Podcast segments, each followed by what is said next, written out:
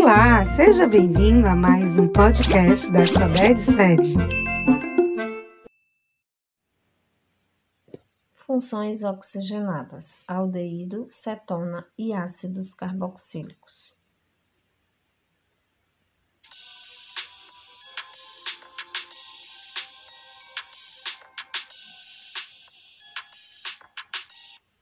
Olá, eu sou a professora Márcia Jean, professora de Química. No podcast de hoje, vamos nos informar sobre mais três funções oxigenadas. Lembrando que funções oxigenadas são funções constituídas de carbono, hidrogênio e oxigênio. O que diferencia uma da outra é a maneira em que esses elementos estão dispostos. Iniciando pela função aldeído. O aldeído apresenta o grupo carbonila ligado ao carbono das extremidades, das pontas.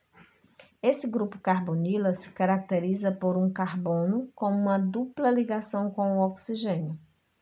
Como o carbono é tetravalente, tem quatro ligações, e esse grupo está ligado ao carbono da extremidade, fica faltando uma valência, que será completada com um hidrogênio. Ou seja, o grupo será carbono, dupla O e H. A nomenclatura segue as regras gerais dos hidrocarbonetos, alterando o sufixo O dos hidrocarbonetos para sufixo AL, AL dos aldeídos. O aldeído mais comum e mais utilizado no cotidiano é o metanal. Ele é constituído de somente um átomo de carbono, e, na forma de solução, ou seja, diluído, é usado na conservação de cadáveres e em laboratórios para conservar espécimes. Outra forma de utilização do formol é em produtos para alisar os cabelos. Porém, a porcentagem permitida pela Anvisa nesses produtos, que é de 0,02%, não tem a função de alisar apenas de impedir a proliferação de micro-organismos nos produtos. Concentrações acima desse valor são proibidas, porque ao entrar em contato com o secador e a chapinha, são liberados vapores penetrantes e irritantes que causam desde irritação até diversos tipos de câncer. Lembrando que hoje em dia já existem no mercado diversos produtos alisantes sem a presença do formol. O etanol, aldeído que apresenta dois átomos de carbono, é a substância proveniente da metabolização do álcool. É a substância responsável pela ressaca. O etanol também é usado na produção do ácido acético, o ácido do vinagre. Esses aldeídos mais simples, o metanol e o etanol, possuem cheiro forte e irritante, ao passo que os de massas maiores possuem sabores e odores agradáveis, como o de canela e o de baunilha, que possuem aldeídos como principais componentes. Os aldeídos também são usados como conservantes de peixes e frutas, em composições de combustíveis, para endurecer a gelatina, como agente aromatizante e como solvente nas indústrias de borracha, curtimento e papel. Próxima função é a cetona, função que apresenta o mesmo grupo funcional dos aldeídos, o grupo carbonila. Só que, diferentemente do aldeído, que tem o grupo carbonila nas extremidades, a cetona tem como definição o grupo carbonila entre carbonos, o que significa que a menor cetona que existe tem que ter, no mínimo, três átomos de carbonos.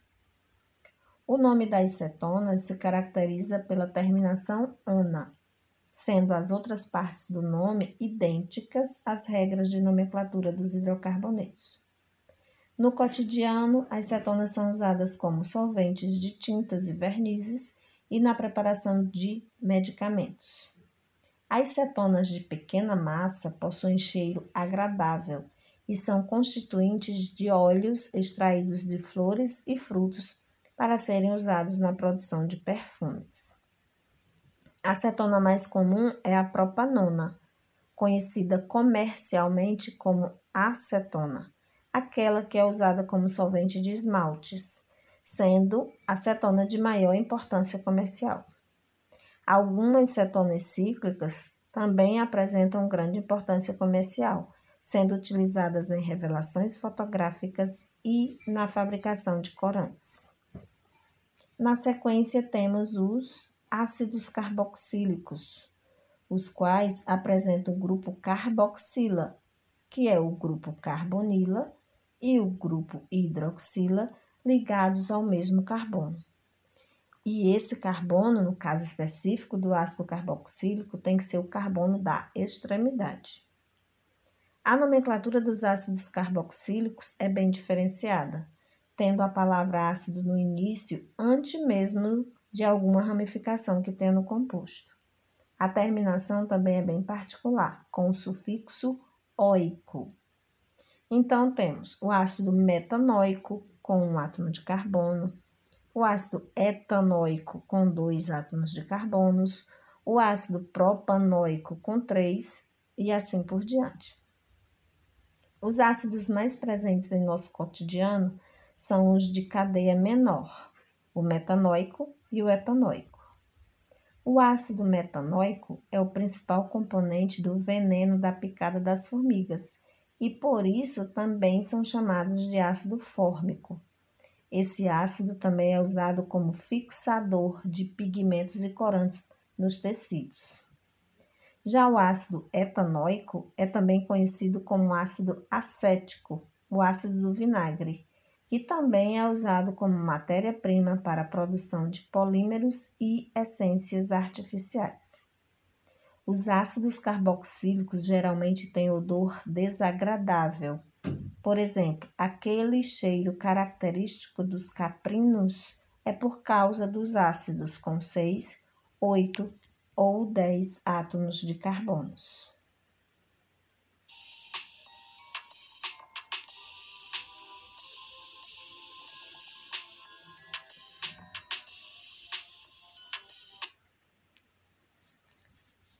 Chegamos ao final do nosso podcast de hoje sabendo que é muito interessante nos apropriarmos dessas informações, não somente para os estudos, como também para utilização ou não de algumas substâncias no, no nosso cotidiano, preservando sempre a nossa saúde.